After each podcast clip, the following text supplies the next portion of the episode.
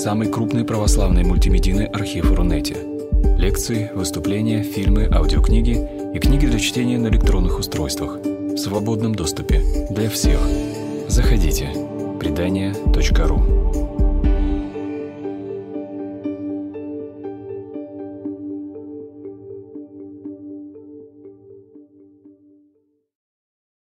Хорошо. Начинаем, да? Ну что же, тогда, стало быть, наша лекция будет сегодня посвящена иконографии, а, связанной, ну, собственно, вот с праздничным днем, да, с периодом а, тех трех дней, да, которые прошли, ну, собственно, даже не полных трех дней, а суток с заходом в предыдущий и в следующий день э, между распятием и воскресением, да, и э, тем, как э, иконография, и прежде всего иконография э, западной церкви, э, она э, отражает э, вот этот вот центральный момент э, литургического года. Да, и в силу того, что э, события страстные и события, связанные с воскресением, они в огромном большинстве случаев – в ситуации, когда есть цикл, да, например, это там, цикл фресок да, или цикл миниатюр, или это, например, витражное окно, да, э, они попадают в разные э, места, да, они попадают в разные циклы.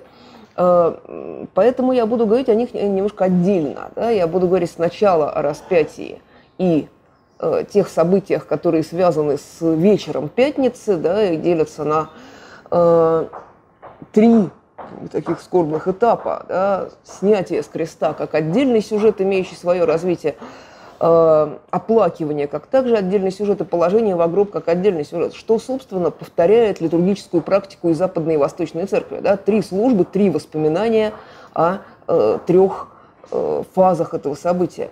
И, наконец, да, мы будем говорить, собственно, о воскресении тоже с точки зрения ну, тех трех способов представлять это событие, которое, условно говоря, можно определить как то, что видели все, то, что видели только избранные, и то, чего не видел никто. Э, и э, опять же, да, это будут как бы, три разные истории. Поэтому нам предстоит, собственно, посмотреть на не менее чем э, семь да, самостоятельных событий. Итак, сначала о распятии. Да, и начать вот эту очень большую тему, да, потому что распятие – это центральный сюжет в, и запад, в западной, прежде всего, иконографии, в восточной он не так популярен. И сравнить его в западно-христианском мире можно разве что с весомостью сюжетов э, Рождества и Тайной Вечери. Да? Заметим, воскресение не занимает такого места в западно-христианской иконографии, в отличие от восточной. А э, при этом да, сам сюжет с распятием ранней церковью воспринимался как не просто, э, ну не непростой даже, а совершенно нежелательный. Э, и связанный, как мы сейчас увидим, э, не только с тем, что лежит на поверхности, не только с еще живым совершенно воспоминанием о практикующейся казни, казни не просто ужасной, но еще и позорной, да, такой вот предполагающей некую осрамительность дополнительную, да, так казнят не римских граждан, да, так казнят пленных, э, так казнят там каких-то самых э, ужасных преступников – но это как бы такой лежащий на поверхности резон. Да, есть резон и, на самом деле, более глубокий и более действенный. Да, это страх карикатуры, да, который бытует в э, Риме и в Италии в целом в той ситуации, когда, начиная с Адриана, да, начиная с э, 20-30-х годов II века нашей эры, э, существует закон об истинности всех религий при условии соблюдения Э, их адептами э, уважения к римской религии отцов, да, при условии соблюдения тех внешних правил, да, которые назывались, как многое время, декорум. И вот христиане невыгодно отличались от всех остальных, да, которые могли сколь угодно экзотические культы исповедовать, в основном восточные, да, и там началось это, собственно, с интереса к Египту еще, э, что они э, вот этот вот декорум не соблюдали, да, и поэтому были предметом э, не только удивления и репрессий в ряде случаев, да, но и карикатур. И вот это вот изображение знаменитое, да, которое было найдено чуть больше столетия назад на э, самом римском форуме фактически, да, на стене, на ограде Палатинского дворца. Это граффити, э, одно из очень многих да, граффити э, императорского Рима, поскольку вот эта вот культура, да, культура форума, культура постоянной народной жизни, да, когда обсуждают все политические новости, и не только политические, она предполагает то, что и там стены Рима, стены Помпей, да, которые гораздо лучше сохранились, они усеяны такими рисунками. Так вот, здесь, э, по всей видимости, э, друг на другом издевались э, члены э, охраны императорской. Да, и вот один из них изображает распятого с ослиной головой и рядом находящегося вот этого бедолагу, который поднял руку – чтобы осенить себя крестным знаменем.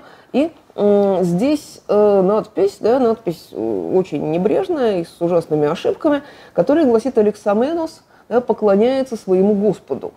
И э, традиционная версия да, осмысления, почему первое изображение распятия – это изображение карикатурное, да, это то, что в народе бытовало представление, которое в нескольких источниках встречается, о том, что иудеи поклоняются ослиной голове, и только этим можно объяснить то, что они не участвуют в общих мероприятиях, да, чуждаются общих трапез с язычниками и вообще ведут себя как-то обособленно, вероятно, делают что-то постыдное. И вот эта ослиная голова, да, она возникла не э, из пустоты, а Э, совсем недавно да, появилось такое новое исследование о том, что, по всей видимости, это вульгарное истолкование э, с смешением, с путаницей слов э, греческого языка, да, обозначающих осел, онос, и э, эпитета Бога, да, гоон, сущий. И вот этот вот корень «он», да, он мог быть понят превратно, он мог быть соотнесен с какими-то байками народными о евреях, которым осел указал воду в пустынях, и вот возникает эта карикатура. И надо сказать, что это фактически единственное свидетельство того, что э, почему да, ранняя церковь э, относилась с такой огромной осторожностью к изображению распятия, но и здесь общим таким местом, да, будет и то, что, в принципе, э, такие статусные, да, связанные с э, почитанием, связанные с особым отношением изображения в римской религии и вообще в римской практике, они никогда не были, не должны были быть избыточно эмоциональны. Да, поэтому все, что связано со страданием, да, все, что связано с мучениями, это будет ну, некая уступка эллинистическим формам, да, может быть, это будет, там, не знаю, э, Селен Марсий с содранной кожей в виде садовой скульптуры, это сколько угодно, да, но почитаемый образ, да, он восходит к э, портрету предков, о котором даже да, существовала такая э, теория, что он делается при помощи Эм, посмертной маски, да, эта теория потом была оспорена, но тем не менее она есть, да, то есть портрет предков, восходящий еще к этрускам, да, потом императорский портрет, это всегда вещи, но с некоторым, да, таким внутренним достоинством и э, никаких э, с дистанцированностью от зрителя определенной и, конечно, никаких, так сказать, сильных чувств, да, они не предполагают. И вот решается вопрос с почитанием креста, да, Э, очень таким занятным образом. Да? Э, еще в время до Константиновское, да, еще э, в, на рубеже 2-3 века один из александрийских отцов церкви, Юстин Философ, да, он писал о, в трактате о поклонниках Зевса следующее, что они невыгодно отличаются от христиан тем, что ни на одном из своих изображений они не представили распятие. И далее э, шло, следовало объяснение. И вот с нашей точки зрения э, это объяснение должно э, как-то касаться того, да, что через крест в мир пришла жизнь, да, через смерть пришла жизнь вечная, позорная казнь обернулась триумфом. Ничего подобного. Объяснение это было очень простое и такое буквальное, да, потому что, пишет он, и корабль не плавает без паруса, и человек отличается от животных тем, что он прям и способен простирать руки. То есть всякий раз он указывает на нечто крестообразное. Да? И человек прямо способен простирать руки в стороны, да, знаменуя собой некое подобие креста. И, наконец, даже на лице у каждого, пишет он, так называемый нос с линией бровей образует нечто подобное кресту. То есть э, логика триумфа здесь такая совершенно э, физиологическая. Да? И не случайно а, первые официальные образы, да, они были связаны не с изображением самого процесса, да, а скорее именно с этим вот знаком, э, о котором отцы апологеты говорят, что он наш и побеждает, потому что он везде, да, потому что природа так устроена, что кресты везде находятся. И э, образцом для э, этого э, символического изображения креста да, становится Голговский крест, да, поставленный э, императрицей Еленой да, после ее путешествия с Константином, почитаемый особо. И это фактически да, изображение превращается в своего рода ювелирное изделие, ну вот как в знаменитой мозаике из Санта-Пуденциана в Риме, да, где изображается Христос в небесном Иерусалиме, но э, тут э, вот этот же именно инкрустированный крест, он дублируется потом в VI веке да, в сцене преображения в базилики Санта-Полинарин класса в Равене, но существует и иной путь. Да? Это путь, связанный с тем изображением, которое находилось на Голговской базилике. Но сразу же поясним, да, что тут нет никакой Голговской базилики у нас на картинке, а э, изображается ампула свинцовая, которая сейчас находится в сокровищнице городского собора в городе Монца под Миланом, да, там целая коллекция таких ампул. Они датируются концом пятого, шестым, даже началом седьмого века, то есть вот до да, э, первого большого арабского разорения Святой Земли. Э, и они представляют собой такие продукты э, ну, благочестивых, благочестивой индустрии, да, можно так сказать, э, когда паломнические потоки в Святую Землю, они должны были как-то обслуживаться на предмет того, что все хотели унести святыни, да, это могла быть вода из Иордана, там земля э, из Евсимании там, или с горы и прочие такие вот общедоступные святыни, для них нужны были сосуды. И делались совершенно типографским способом. В общем, очень простенького качества, свинцовые такие ампулки, но для э, историков искусства они бесконечно ценны прежде всего тем, что они отражают иконографию э, тех мозаик, которые были созданы при Константине Елене да, по их заказам и украшали фасады базилик Святой Земли, то есть то, чего мы с VII века не видим да, и не знаем. Э, и вот наши ампулы Монсы, они становятся проводником для нас этого знания, не единственным, но, в общем, основным э, фактически да, из, из визуальных источников. И здесь мы видим такую сцену, когда над э, крестом, сделанным из как бы необтесанных, необтесанного дерева, находится полуфигура Христа с крещатым нимбом, да, как бы бюст портретный, да, императорский, и перед ним преклоняют колени два персонажа, да, рядом кресты разбойников, которые изображены вполне натурально, но вот этот вот э, бы триумфальный характер, да, о котором мы сейчас поговорим, потому что такое изображение, это так называемый тип трофея, он повтори, повторится в подвергнувшейся очень значительной реставрации, но тем не менее да, вполне сохранившие иконографию мозаики э, первой христианской базилики Рима, базилики Сан-Джованни ин Латерана. Тут сначала была реставрация 13 века, точнее переделка, да, потом и 19 но Э, вот эта вот иконография, да, крест и бюст, э, полуфигура, да, напоминающий императорский портрет над ним, сохранна.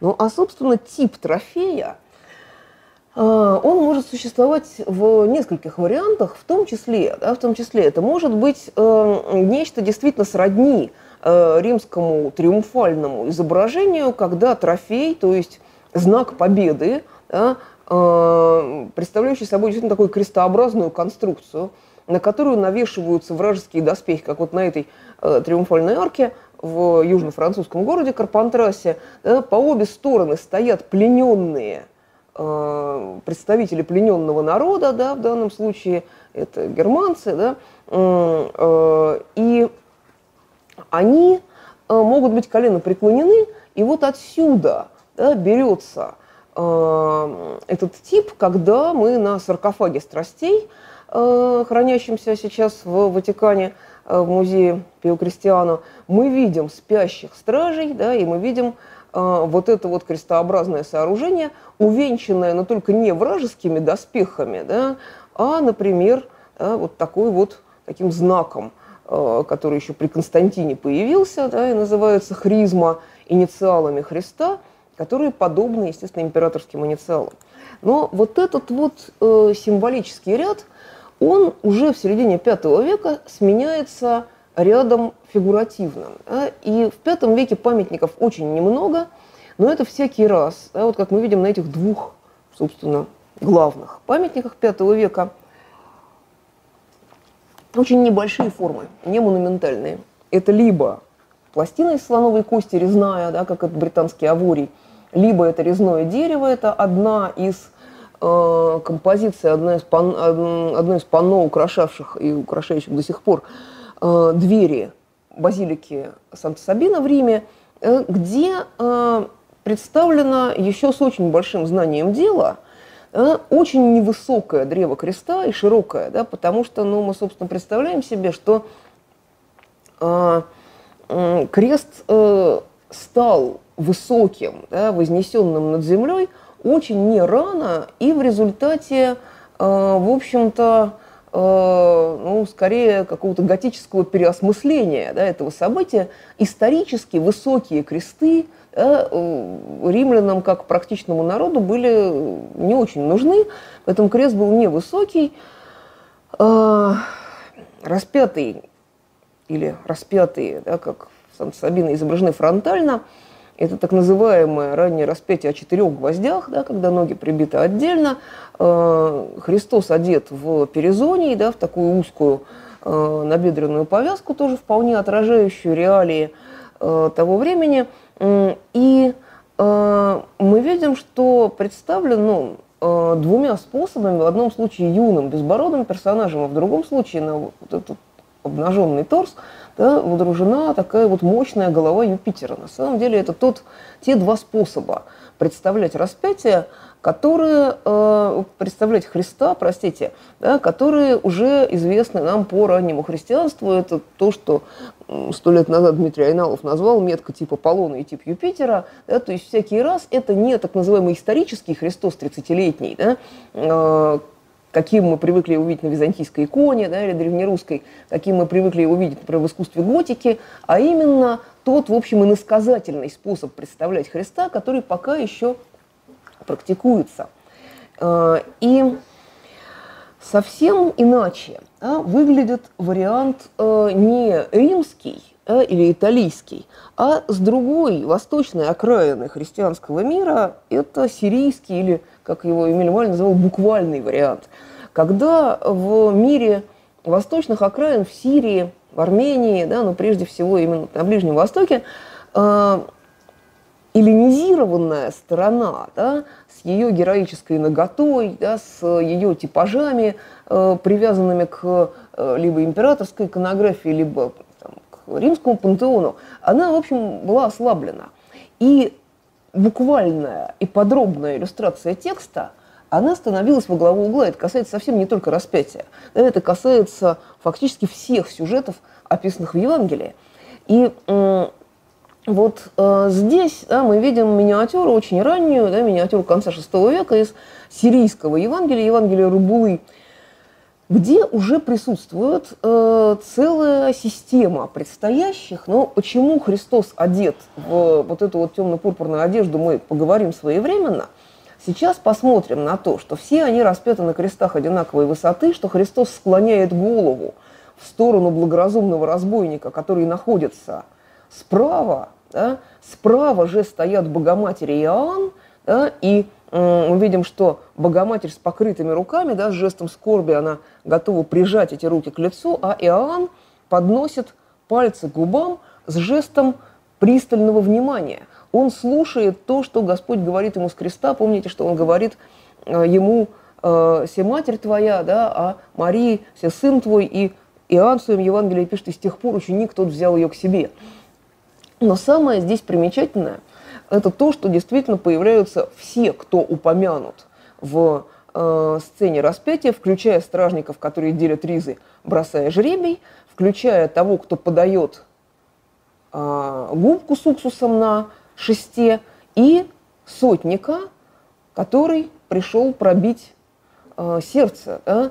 Э, по обычаю, чтобы удостовериться, что казненный умер, и делает это, исходит кровь и вода. Но вот тут-то мы обращаем внимание на то, что сотник стоит совсем не там, где у человека сердце, да, стоит справа. Э, если мы посмотрим на аналогичную фигуру, вот тут у него копье не сохранилось, да, в пятом веке, оно прямо, что оно было параллельно корпусу, крест был совсем низкий, этот сотник стоит еще слева, там, где сердце. Так вот здесь в Сирии к концу VI века рождается э, такой, такой очень важный для средневекового искусства принцип. Да? И это принцип бинарных оппозиций, так называемый, который начнет работать уже в зрелом средневековье, да, уже к XII веку, когда противопоставляются правая и левая сторона, центр, периферия, там, верх, низ, да, и хорошо работать во всей полноте, этот принцип начнет в композициях страшного суда, например. Но сейчас мы видим первое действие этого принципа, когда по правую руку собираются все хорошие, да, и Лонгина будут изображать справа от вот этого вот момента, от конца VI века и вплоть до Триденского собора, вплоть до середины XVI века, когда просто уже начнутся насмешки со стороны протестантов да, в сторону католического искусства. И на Триденском соборе, то есть в 60-е годы, да, будет решено э, Лонгина, несмотря на то, что он обратился, да, все-таки переставить в правильную сторону. И еще да, формирование других пар предстоящих, вот, например, да, э, через э, относительно небольшое время в восьмом-девятом веке мы уже видим, что Мария и Иоанн не вдвоем а, предстоят справа, да, а стоят по обе стороны, причем Иоанн уходит э, в сторону слева от распятого, и это не случайно, если мы почитаем объяснение, ну, значительно более позднее, да, объяснение, связанное с таким текстом уже 13 века, позднего изъяснения богослужения Гиома Дуранда, да, то там речь идет о том, что э, Иоанн, как представитель фарисейского рода, да, как родственник первосвященнику, он уходит на сторону Ветхого Завета, да, в то время как Мария воплощает новый. Но, видимо, такое вот вынужденное объяснение да, и появляется. Но вот здесь, в этой фреске из э, капелл Феодота, из Санта-Мария Антиква, мы, э, собственно, вот это разделение и наблюдаем, а вот это вот инициал из каролинской миниатюры, из сакраментария – Драгона, где к этой паре да, добавляются Солнце и Луна, да, добавляются скорбящие ангелы и добавляются две аллегорические фигуры. Но вот тут с фигурой справа, которая имеет в руках э, стяг и причастную чашу, в которую собирает кровь, э, тут все проще, да, потому что она абсолютно аналогична более поздним изображениям церкви – а вот этот вот странный персонаж, да, старец, который сидит на камне, держит в руках э, некий круглый предмет, его ассоциируют с э, олицетворением синагоги, но по поводу него существуют большие сомнения. И вот э, замечательно, что именно в э, IX веке, именно в каролинском искусстве, начинается э, выстраивание такой эмоциональной связи да, между главными предстоящими Марией и Иоанном и всеми остальными. Ну, например, в этом вот диптихе каролинском, да, вот здесь увеличенная картинка с распятием, мы видим, что скорбные жесты Марии и Иоанна переходят на персонификации Солнца и Луны, да, что Солнце и Луна, которые до этого были ну, либо какими-то нейтральными э, персонификациями, либо просто, да, как в сирийском Евангелии, двумя кружочками, э, они превращаются также в персонажей скорбящих. Э, а вот, скажем, да, уже в позднее каролинское время весь спектр, да, и Атоновская в этом Евангелиарии Атона третьего, весь спектр горестных жестов, да, когда они расходятся в стороны, закрывая лица, повторяется. Ну и вот если мы посмотрим на эту композицию, она к тысячному году относится, да, мы еще ее увидим, когда будем говорить о снятии с креста и оплакивании, то мы видим, что набор персонажей повторяет восточный, да, сирийский, только появились еще и персонификации. Ну и вот э, этот круг персонификации будет очень расширяться, потому что, скажем, вот на этом листе, а, э, это тоже атоновское время, и это ранний XI век, это Евангелия Батисы Уты, а, э, относящаяся к Регенсбургской школе. Вот тут пар уже будет множество. А это сам Христос, это солнце и луна, которые закрывают уже не лица, а свои светила, которые у них во лбу. А вот особенно на Луне это хорошо видно, когда свой серп закрывает рукавом. Это церковь и синагога, и это вот эти две аллегорические фигуры, которые мы идентифицируем прежде всего по надписям, потому что вся эта миниатюра, она покрыта надписями, и это э, жизнь и смерть. Жизнь в позе аранты со стороны, естественно, церкви, да, смерть с повязанным саваном лицом, да, пронзающей себя копьем – а, и со стороны синагоги, которые выходят из кадра, но к ним добавляются исполненные глубочайшего значения э, две сцены, иллюстрирующие то, что происходит в момент смерти Христа на кресте. А с одной стороны, это сошествие в ад, а с другой стороны, то, что произошло на земле и было видно всем. Это завеса в храме, которая раздралась надвое. А, и случилось землетрясение. Но вот это, конечно, такой одинокий и очень э, sophisticated, да, такой вариант, э, продуманный, рассчитанный только на просвещенного зрителя. А вот здесь у нас прорисовка из замечательной рукописи, мы к ней сегодня еще будем обращаться. Это сад наслаждений, да, так называемый, э, писанный в э, конце XII века, просвещенный Аббатисой Герада фон Лансберг из Эльзаса да, для ее подопечных, которым она изъясняла реалии писания. Рукопись эта, к сожалению, погибла в XIX веке, но была откопирована.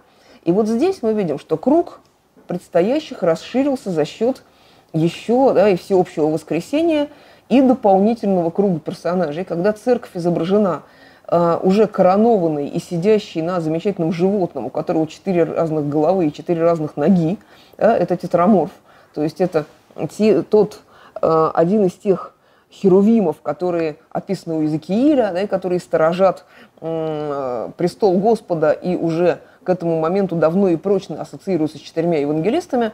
А вот синагога с повязанным лицом, с падающим венцом с головы, да, с скрижалями Ветхого Завета и жертвенным козленком, она сидит, конечно же, на осле, да, с которым неоднократно сравнивался э, Ветхий Израиль.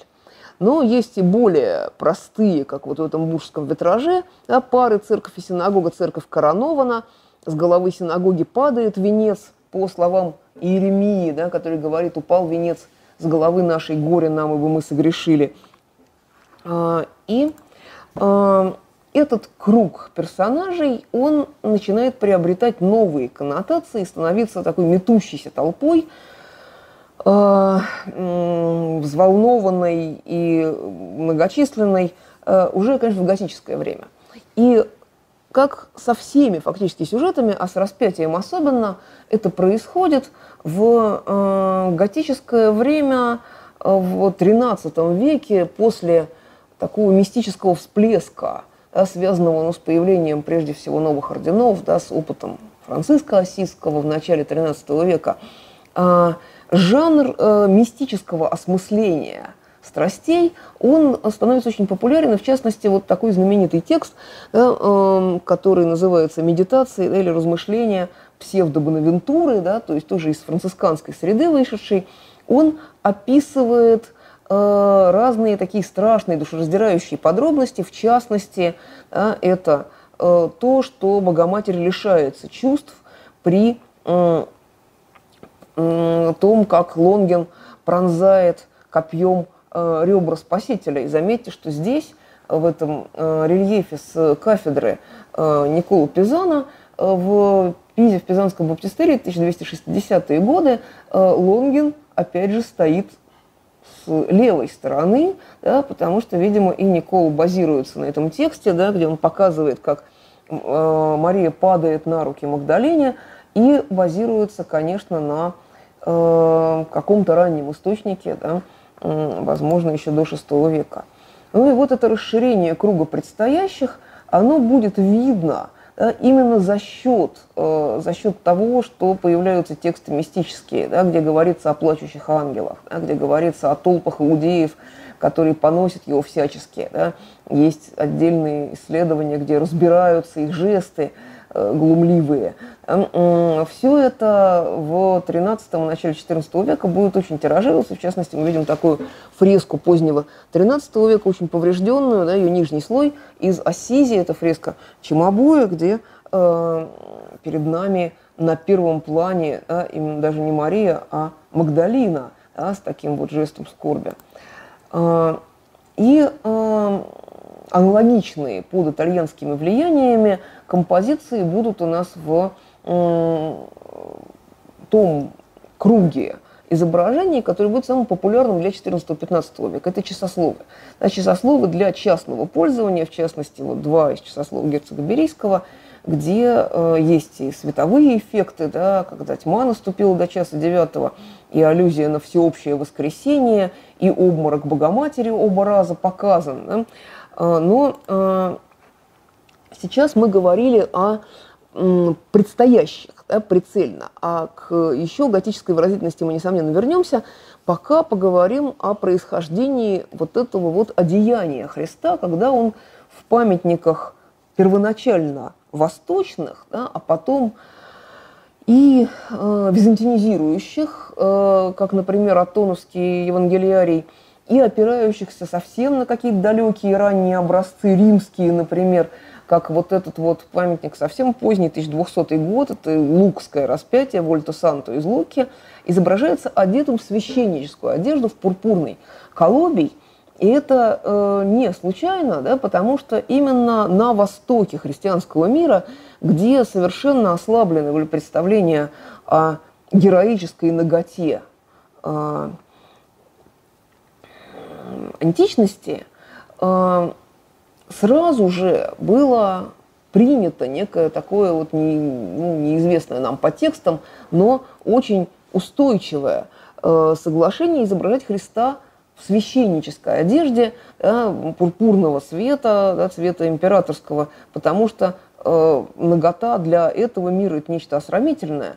И всякий раз, когда мы видим в Италии, в Риме да, изображение вот такого типа, это, это указание на их древний образец и на, и на то, что они восходят к некому древнему и почитаемому образцу. В частности, вот это вот Вольта Санто из Локи, о нем существует народное предание, э, связанное даже уже там и с XIV веком, э, и с концом XIII, что его, дескать, вырезал из, из дерева Никодим, да, один из тайных учеников Иисуса, но понятно, что предание это э, сказать, не могло рано возникнуть, потому что э, представить себе Никодима, зная сказать, примерно матчасть, да, режущим что-то из дерева, в принципе невозможно. Да. Это, конечно, предание уже вот, родившееся где-нибудь э, в среди францисканских терциариев да, третьего ордена в позднем XIII веке, например, но указывает это на то, что за этим распятием, одетым Колобий, да, стоял какой-то более древний образец, и мы знаем, что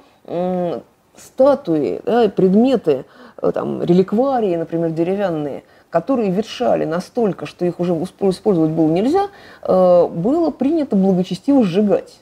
Да, поэтому, собственно, вот все наши представления, ну, на Востоке, конечно, все немножко иначе, но все равно и на Востоке икону которая обветшала полностью, изображение которой э, обгорело, да, или еще что-то случилось, ее было принято либо счищать, да, и писать, как вот Дионисий, там, на той же доске, в той же образ, да, э, либо же действительно благочестиво уничтожать, если уже совсем ею нельзя было пользоваться.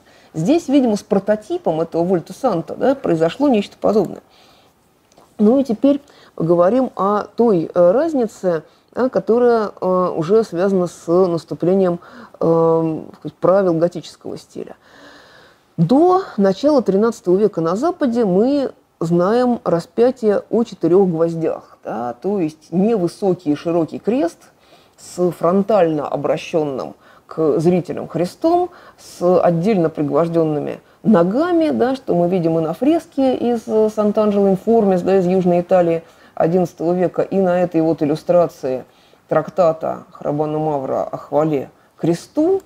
А, и здесь э, сказать, нюанс будет такой, да, что, как правило, в огромном большинстве случаев Христос изображается живым, с открытыми глазами, только в очень немногих э, случаях э, это правило нарушается на Западе до начала XIII века.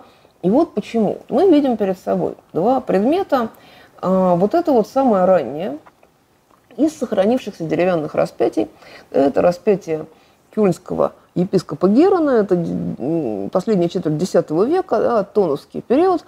Э, и распятие это огромного размера, Э, крест э, почти трех метров достигает высоту, и это самый ранний из сохранившихся памятников за алтарного распятия, хотя мы знаем, что и в IX веке они уже существовали, просто до нас ничего не дошло.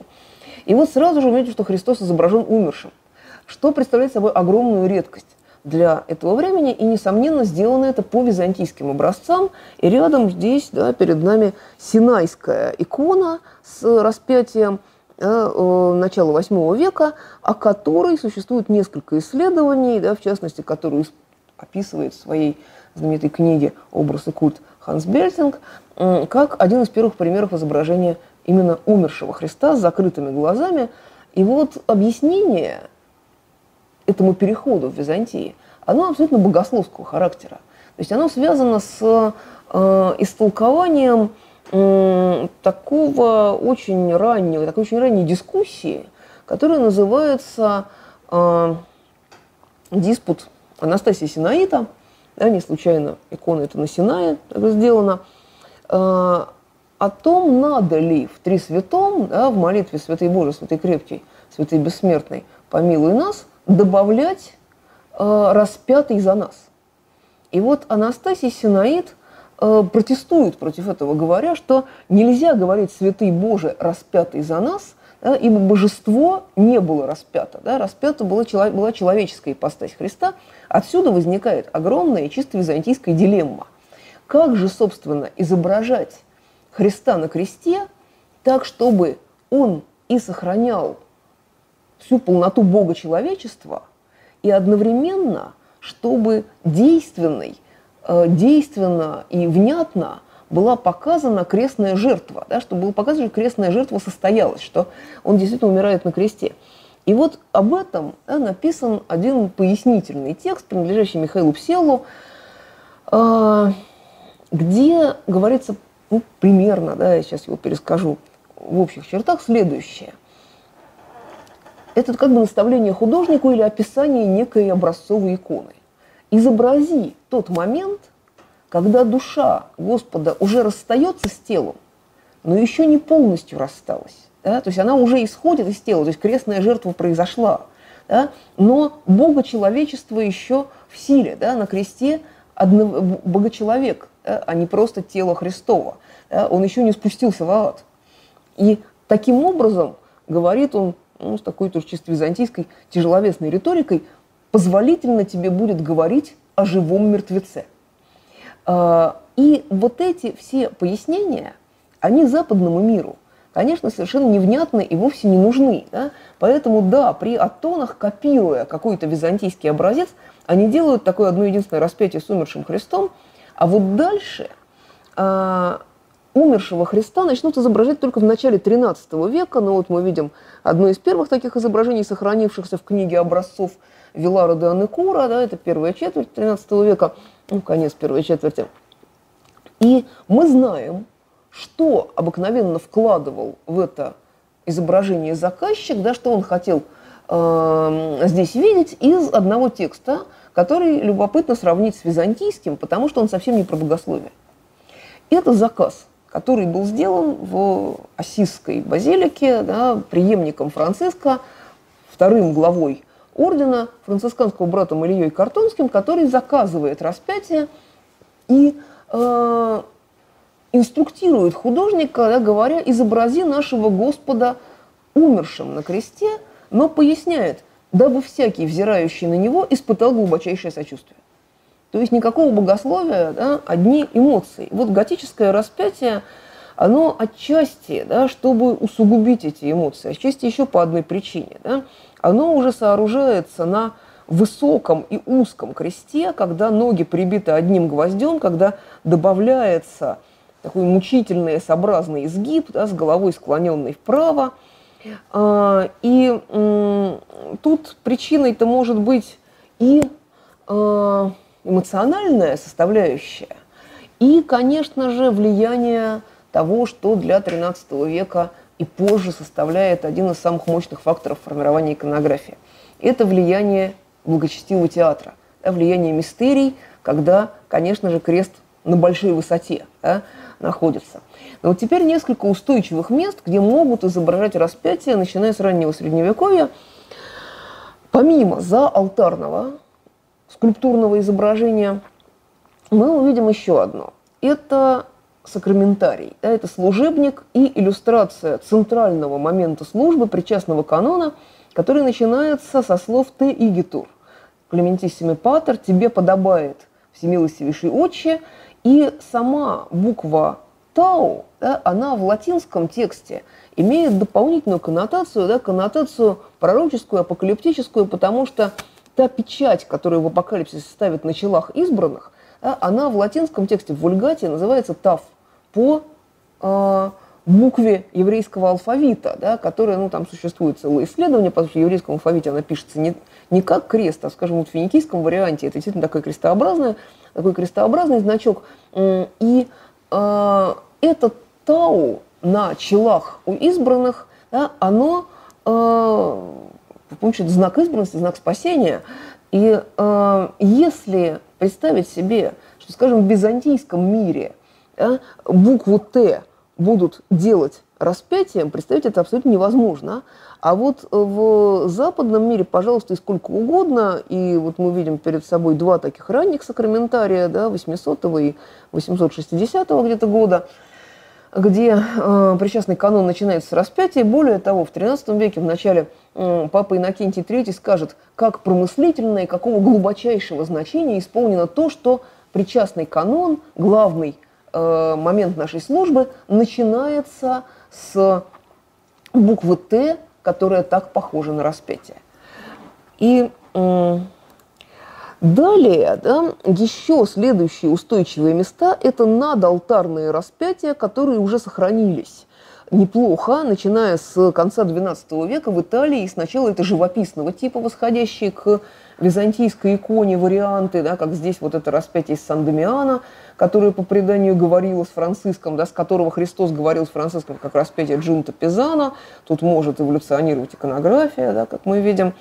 И э, вот, да, такое изображение в, из ассизского цикла, который приписывается молодому Джотто часто – когда э, Франциск в разрушенной церковке да, молится, и Христос с креста с ним говорит, здесь мы можем видеть, да, как могло быть закреплено такое распятие либо за алтарем, либо же над алтарем, да, э, как это делалось э, уже в искусстве Кватрачента, да, в частности у Брунеллески, у Донателло, да, у молодого Микеланджело.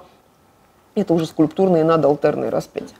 Ну и теперь несколько вариантов – распятия символических. Это, во-первых, э, вариант, который называется лигнум витэ, древо жизни, и происходит он из очень раннего образца,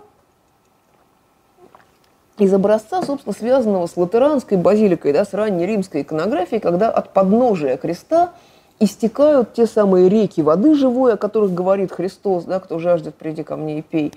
Э, и к ним обращаются разные животные, в том числе олени обязательные. Олень у источника жизни – это такой образ устойчивый. В раннем христианстве, да, восходящий к э, тексту 42-го псалма, который начинается словами «как лань желает к потокам вод, так душа моя желает к тебе, Боже.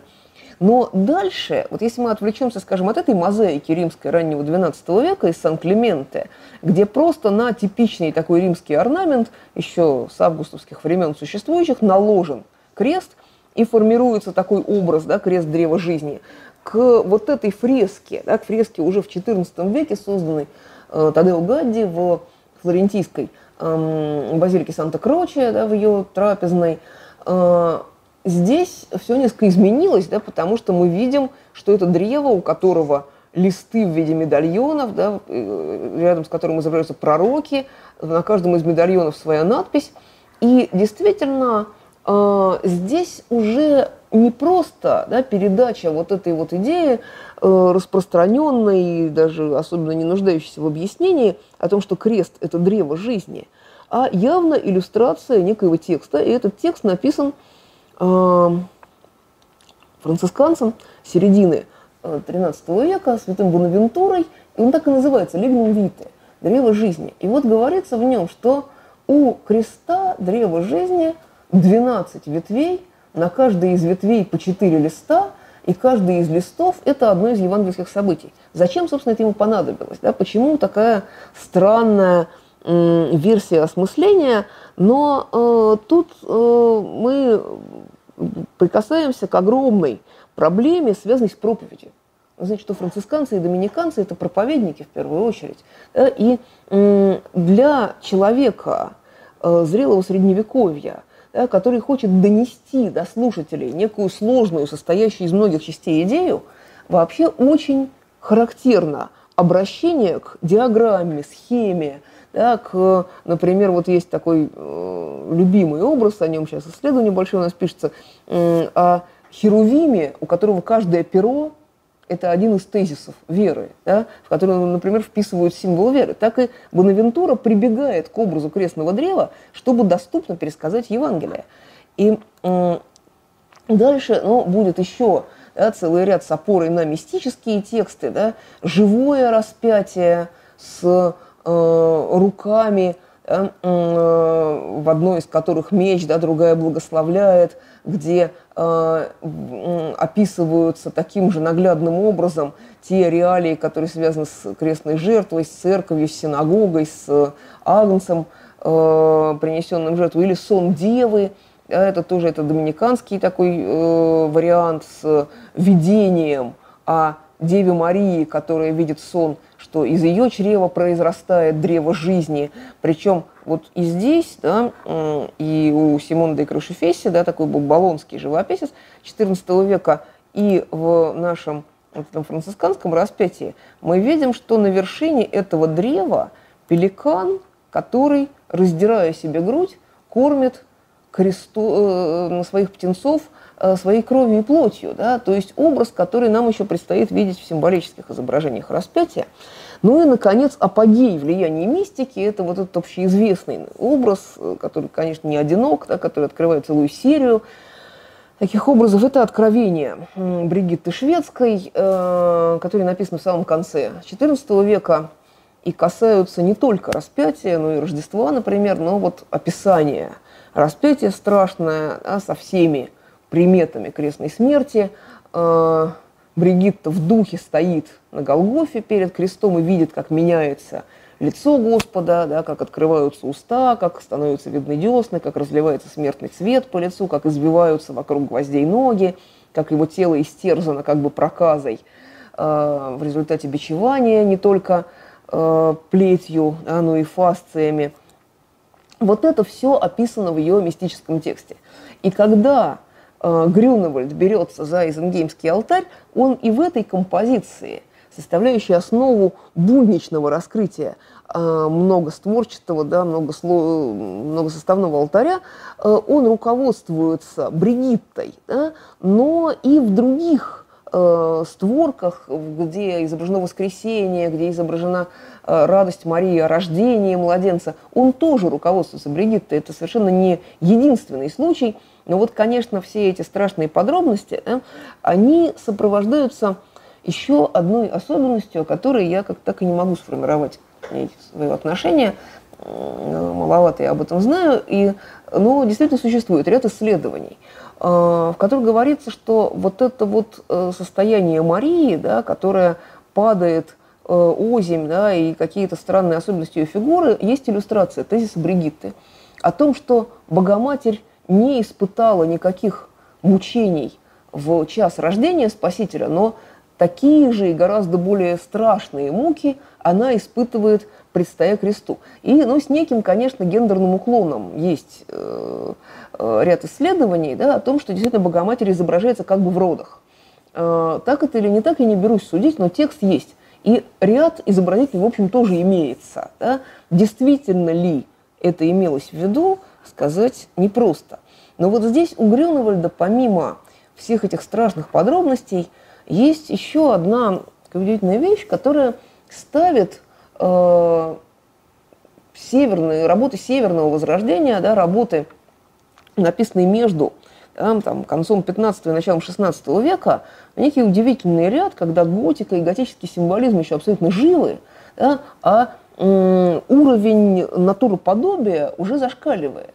Рядом с реальными, да, историческими, скажем так, предстоящими, да, с Иоанном, с Марией, с Магдалиной, появляется тот, кто предстоит э, символически. Да, это Иоанн Креститель, который к этому моменту уже года три как должен быть мертв. И рядом с ним образ апокалиптический, образ Агнца как бы закланного. Почему это так? Да потому что Иоанн вслед за Исаией называет Христа Агнцем Божьим, Божьим, взявшим грехи мира. И здесь он, указывая на это страшное распятие, говорит еще одну свою знаменитую фразу. «Ему надлежит расти, а мне умоляться». Но рядом не просто Агнец Божий, взявший грехи мира, это Агнец из Апокалипсиса, из пятой главы, где на престоле Агнец как бы закланный – Теперь о прообразах. Ну, сразу же скажем, да, что э, искусство Средневековья, начиная с эпохи каролингов, а массово, все-таки с, с конца XI – начала XII века, э, связывает целые ряды событий Ветхого Завета не просто с их такой ценностью самостоятельной, да, но с ценностью символической. Они прообразуют Новый Завет. И вот распятие может быть прообразовано несколькими способами. Это самый популярный из них – это медный змей.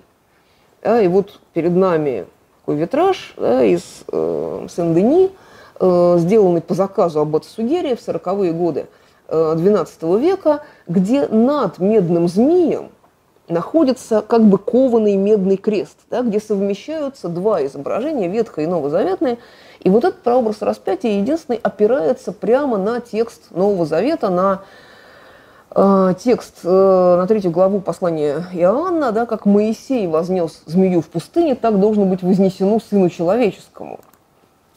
И еще один прообраз, ну вот, например, да, перед нами фрагмент э, такого замечательного ансамбля, э, это клостер Нойбургский алтарь, да, но он не всегда был алтарем, был облицовкой кафедры, Николая Верденского, конец XII века, где в центре, в центральном ряду события новозаветное, а наверху и внизу два события ветхозаветных. И, конечно, это предназначено не для того, чтобы стоять за алтарем, как сейчас, а для рассматривания с очень близкой точки зрения. Да, вот когда это все до пожара XIV века было облицовкой кафедры, тогда-то этим и можно было воспользоваться по назначению. Да? Но, так или иначе, тут есть своя система, да, которая заключается в том, что э, три ряда, из которых только центральный хронологический, новозаветный, они символизируют по Августину три возраста человечества. До закона, да, то есть до получения Моисеем скрижалей, наверху.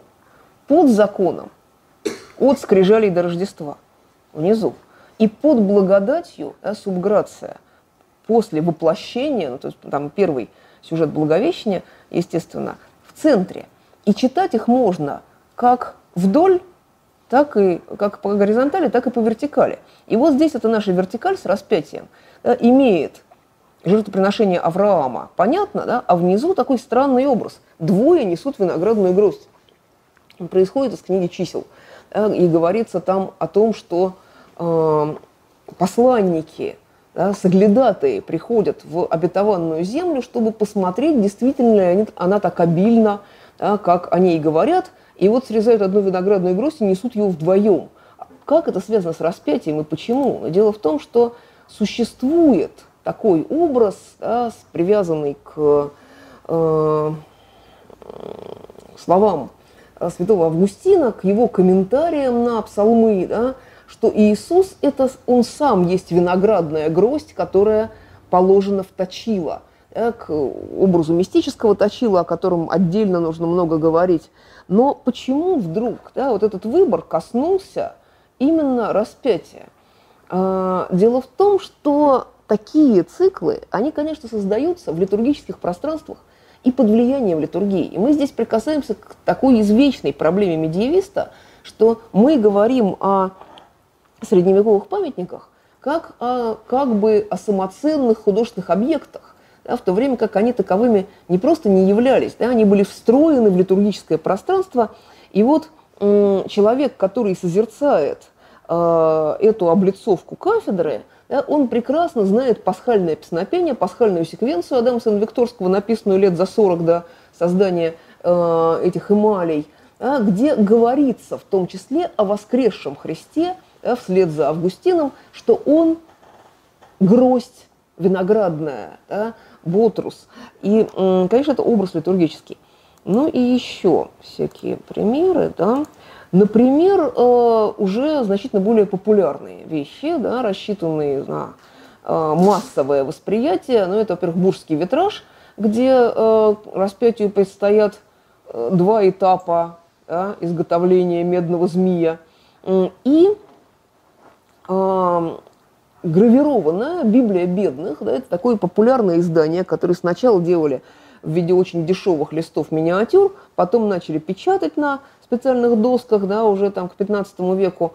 И вот здесь, поэтому и называется Библия бедных, да, потому что можно было эти листы купить на базаре, да, составить из них там для себя цикл. Ну и, собственно, аналог нашим благочестивым лубочным картинкам, да, когда мы там читаем у Шмелева, да, когда собирают там, смерть богатого, да, и другие страшные картинки мальчик видит, принесенные из базара, это примерно вот это вот, да, только гораздо древней.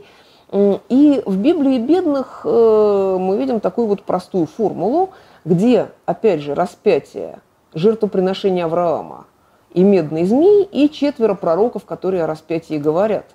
Э, и когда в 15 веке образы Библии бедных начинают приходить в станковую уже живопись, да, в живопись алтарных образов, вот очень похожая вещь будет у Гуга Вандергуса. Это алтарный образ э, Генского, Генской церкви Святого Бавона, э, да, вот там же, собственно, где находится Генский алтарь э, Ян Ванейка, но это образ именно за алтарный, да, это образ главного алтаря, где показано э, распятие, опять мы узнаем вот все эти темы предстоящих, да, связанные с влияниями итальянскими, с влияниями э, мистических текстов, и услаждение вод в источнике меры, да, когда э, то бревно, да, тот, тот ствол древесный, который Моисей опускает в горький источник и услаждает воды, да, сравнивается с древом распятия и медный змей, опять же, да, нам известный. Ну и, наконец, да, последнее о распятии – это отдельного типа композиция, называемая источник жизни.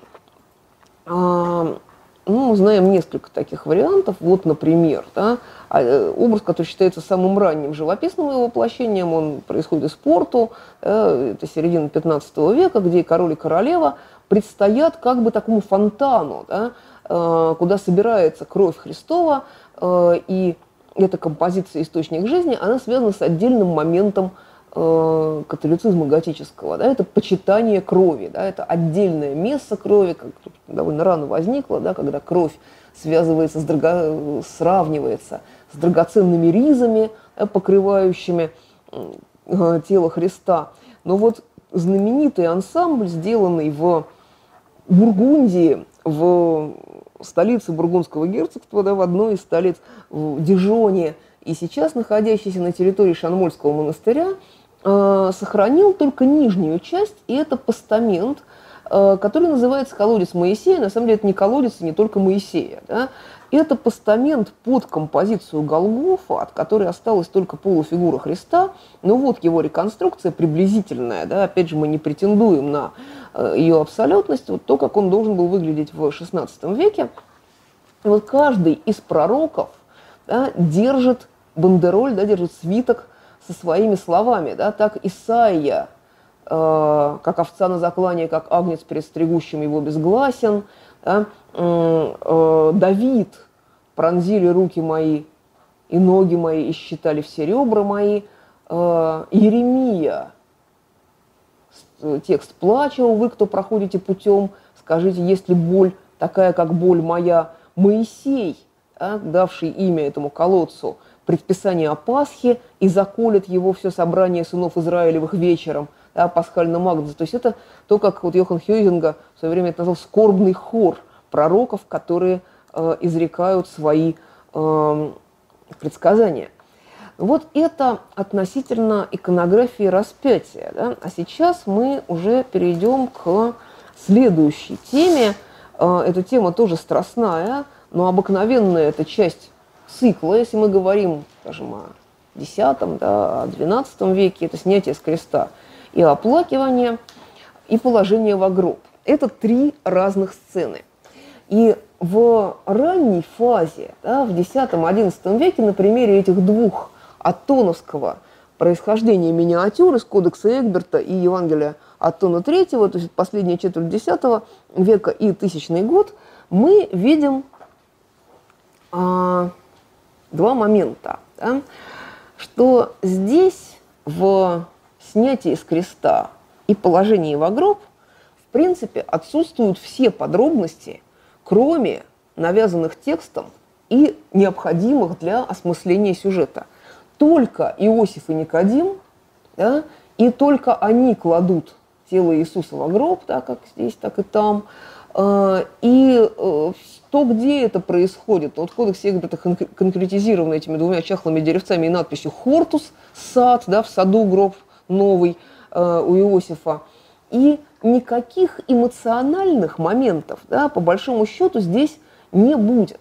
Дело в том, что эти э, две атомские миниатюры – это э, носители для нас информации о существовании некого византийского развернутого цикла X века, да, который до нас не дошел, дошел только в копиях, но вот э, принципиальным образом меняется композиция снятия с креста в так называемом византийском типе – начиная с XII века, когда на Запад приходят византийские образцы нового типа.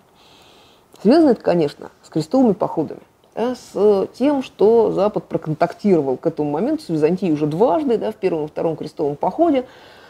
И э, византийский э, страстной цикл, он обогатился новым литургическим переживанием. Да? Но все, кто представляет себе э, то, что только что происходило в церкви, да, службу дневную э, Великой Пятницы, все знают этот душераздирающий текст, да, «Плач Богородицы», написанный еще в X веке Симеоном Метафрастом, да, он же Симеон Логофет, и представляющий собой диалог тайный да, Христа и Богоматери, слова Богоматери, когда она просит Иосифа э, пойти к Пилату, да, и Э, пойди подщися, да, и, э, и спроси тело учителя своего, э, когда она говорит, произносит вот этот длинный свой такой мучительный текст, да, когда хочет взять его на руки вновь, как будто он снова младенец.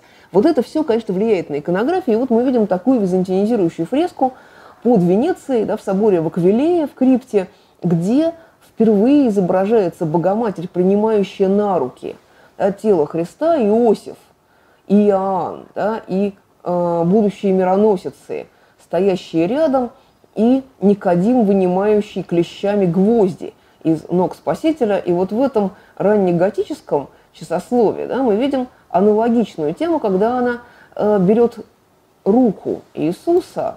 Да, и еще один э, способ переживания той же самой темы да, византийского – надгробного плача, плача Богородицы, это композиция типа эпитафиос. а, пришедшая на Запад, породившая огромное количество подражаний. Но вот здесь мы с вами видим диптих, старейший из сохранившихся византийских. Это маленький, такой совершенно драгоценный диптих XIV века из Метеор, из монастыря в Метеоре, а, который называется, так называется, Эпитафиос, надгробный плач. И э, на Западе его будут копировать многократно. Это, опять же, тема отдельного разговора э, самостоятельного. Но вот Марию, которая прижимает к лицу руку Спасителя, в то время как Иосиф с Никодимом его снимают с древа, да, мы увидим, начиная с XII века. А, и а, прообразами снятия с креста, например, здесь для а, Кустернойбургского алтаря станут два очень каких-то невнятных да, прообраза. Ну, во-первых, грехопадение, да, как указание на ветхого Адама, да, а во-вторых, уж совсем неясная параллель, это снятие царя Гайского с древа в книге Иисуса Новина. Да, и был он на древе до вечера, при дохождении солнца приказал Иисус, то есть Иисус Новин, да, и сняли трупы и его у ворот городских.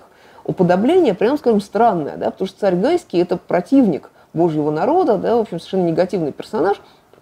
Но объяснить это можно тем, что здесь, в Клаустернемовском алтаре, отдельно да, изображается распятие, отдельно положение в гроб, и эти аналогии ну, несколько притянуты. Да. Но зато в э, более таких демократичных и поздних вариантах, э, рассчитанных на э, народное восприятие, конечно, будут гораздо более понятные и э, прозрачные аналогии. В частности, не раз и не два встретится следующий сюжет да, снятие с креста, и как здесь в еще одном таком популярном виде рукописи зерцала человеческого спасения братья Иосифа прекрасного да, из книги «Бытия» приносят отцу Иакову его окровавленную одежду.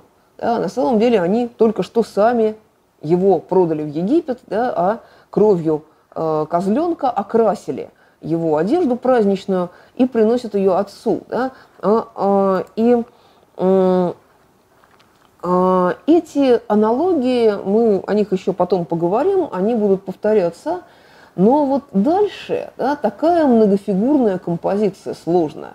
Когда появляется лестница, да, на лестницу влезает а, один из а, этой пары, да, Иосиф и Никодим.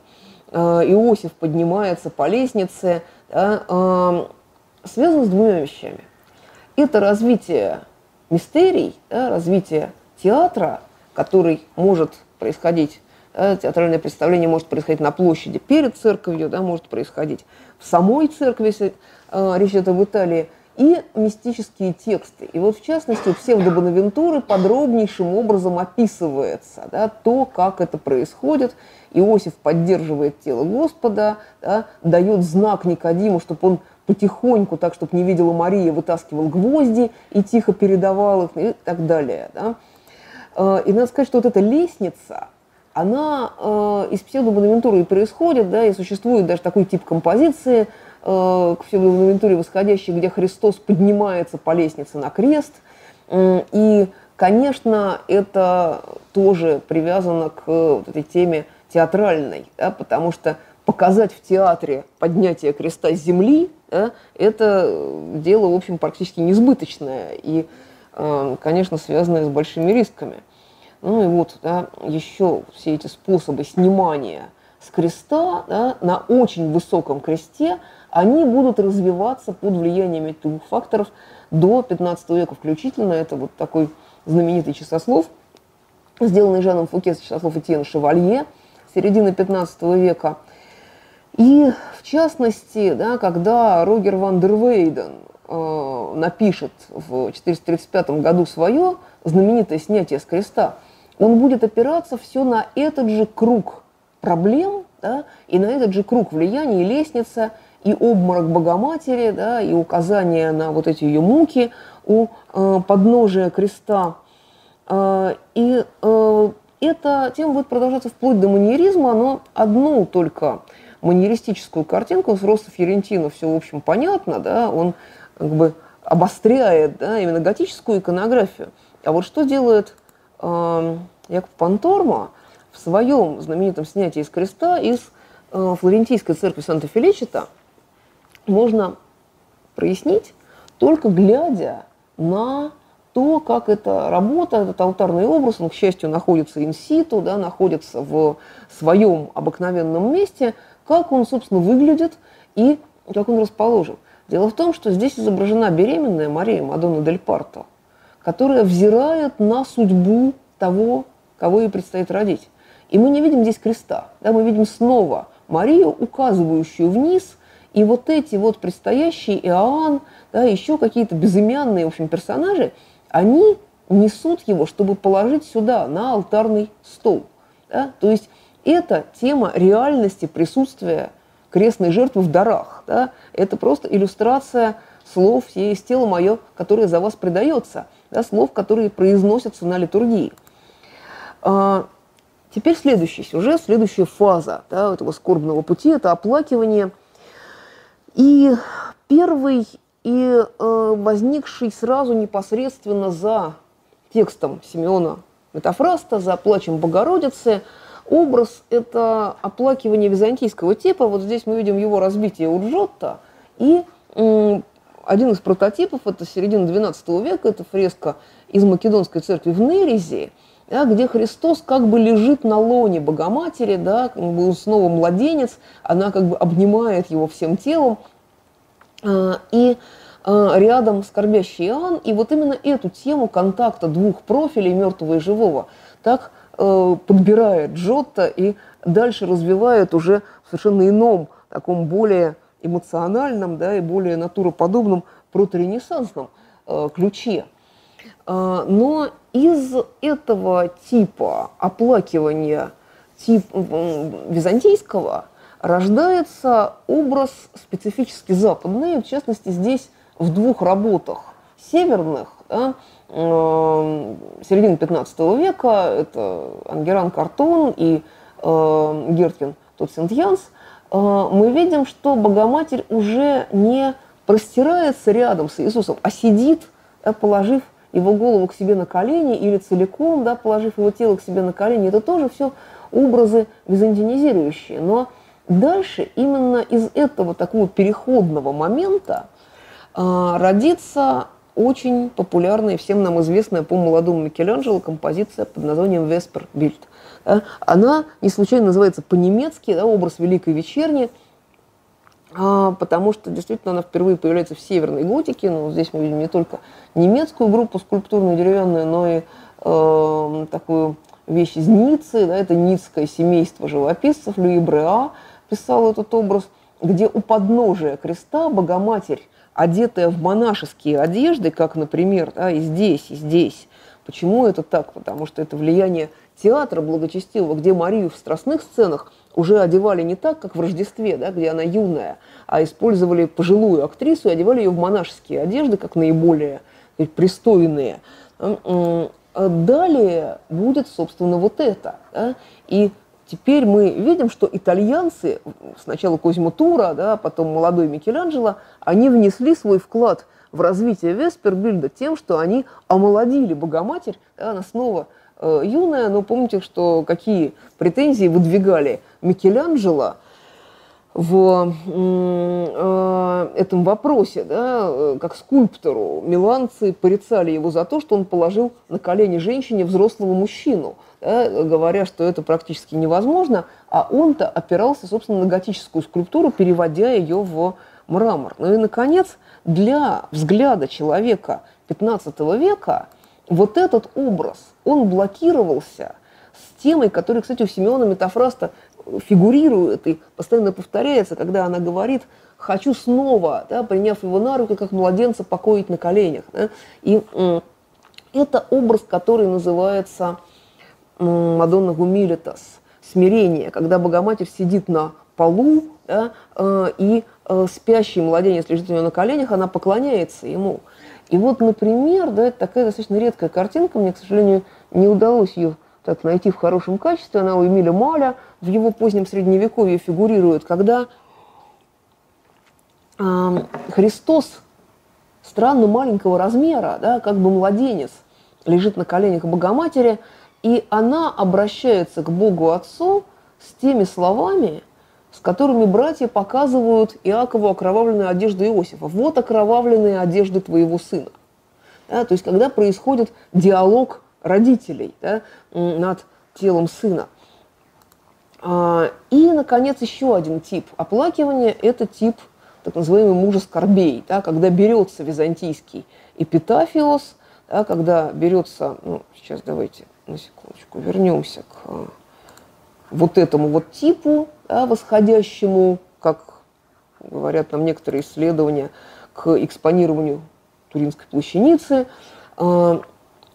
И именно этим, да, влиянием византийского типа Христа, стоящего в гробе, объясняется э, развитие такого типа пьеты, да, такого типа оплакивания. И само слово пьета в итальянском языке э, и дантовском, и более позднем, да, и 14 и 15 веков, будет обозначать одновременно и благочестие, как пиетос латинское, да, и жалость, и сострадание.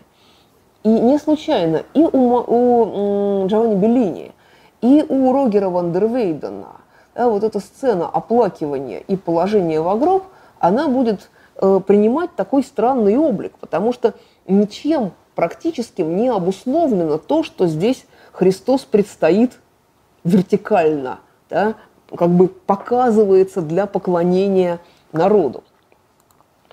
Ну и, наконец, э, последняя фаза, да, это положение в гроб. И вот мы помним, что от ранних образцов, где участвуют только Иосиф и Никодим, мы к 1200 году, вот к этой псалтире королевы Ингеборги, переходим к э, положению в гроб многофигурному, когда Христос лежит на, не в саркофаге, а на длинном камне. И это, конечно, связано с такими реалиями крестовых походов, да, с реалиями Святой Земли, где показывается паломникам так называемый камень помазания, да, на который было положено тело Иисуса. И именно это положение в гроб будет сравниваться с двумя такими великими образами пасхальных песнопений, той же самой секвенции Адама Сына Викторского. Иосифа бросают в колодец, и Иону скармливают киту. Да? Гроб скрывает Иисуса, как колодец Иосифа и чрева кита Иону. А, и вот эта тема камня помазания, она дальше развивается в э, теме положения в гроб э, византийского типа, когда оплакивание да, фактически уже э, происходит не на земле, а на вот этом вот саркофаге, который в западном мире начинает осмысляться не как камень помазания, это далеко и непонятно, да, а как действительно саркофаг, который скрывает тело Иисуса, и у Дучча, да, и в часословии Тена Шевалье будет именно этот вариант. И именно этот вариант, он будет фигурировать в таком специфически западном явлении, которое связано с паломничеством в Святую Землю, ну, достаточно уже поздними, да, это 15 век и позже, и это будут так называемые сепулькрумы – Э, благочестивые братства будут отправляться в Святую Землю или возвращаться оттуда и в качестве э, такого либо обетования, да, либо благодарности за совершенное путешествие создавать такие композиции. Вот впервые они появляются к середине 15 века, это самая ранняя из них, даже ну, второй четверти, можно сказать, из Муассака, с юга Франции, это крашеный камень, они ставятся в специальных капеллах.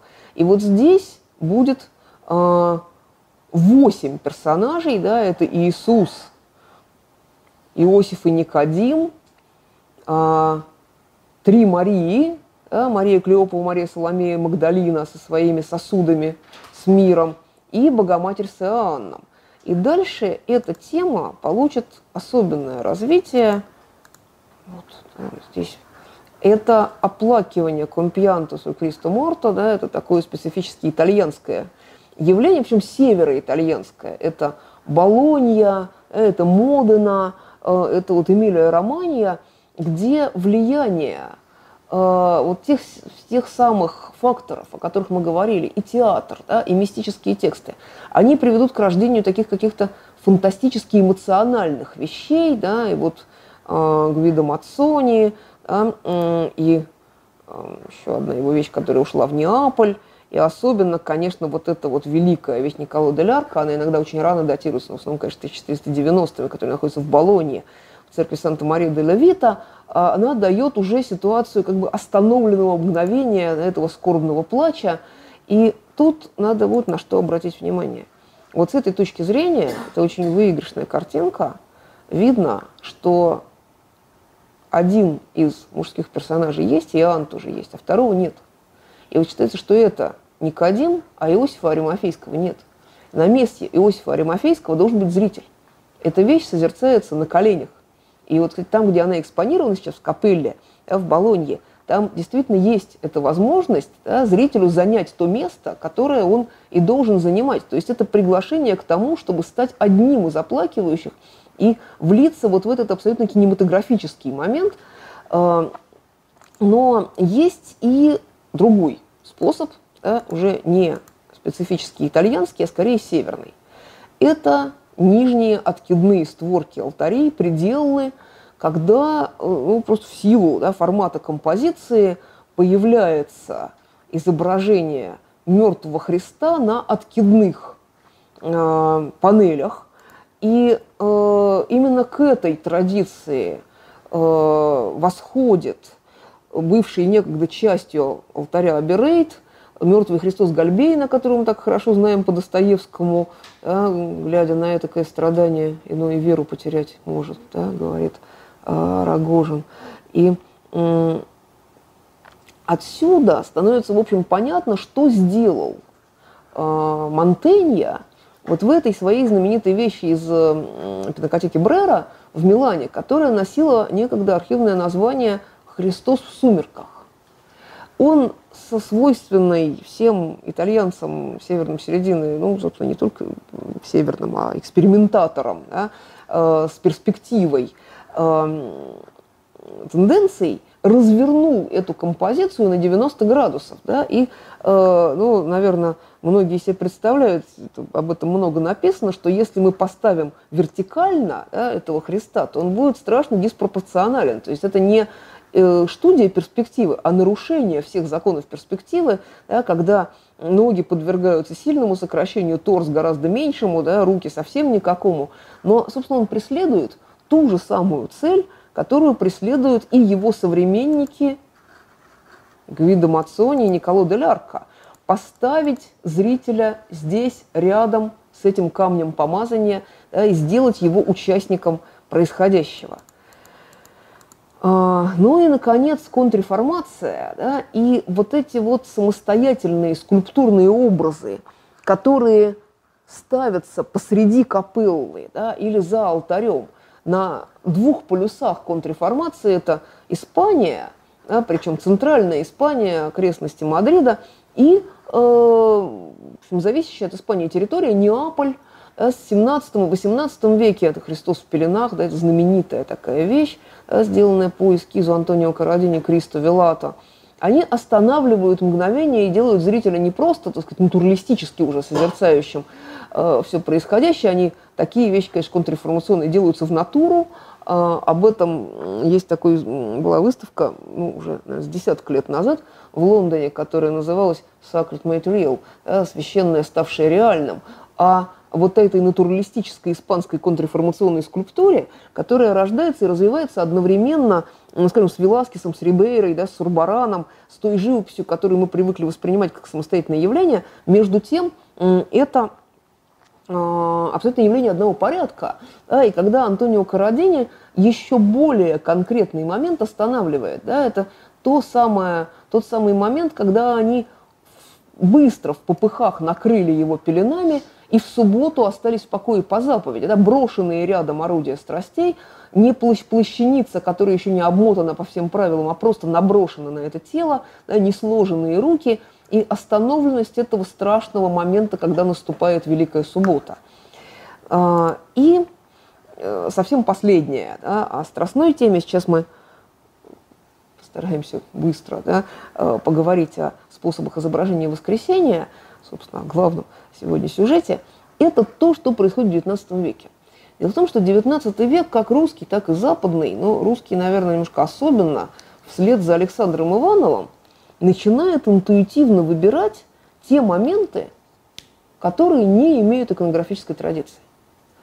которые, за которыми не стоят сотни тысяч более или менее типичных изображений. Как Иванов в своем явлении Мессии изображает не момент крещения, да, а то, чего никто толком не изображал, момент проповеди.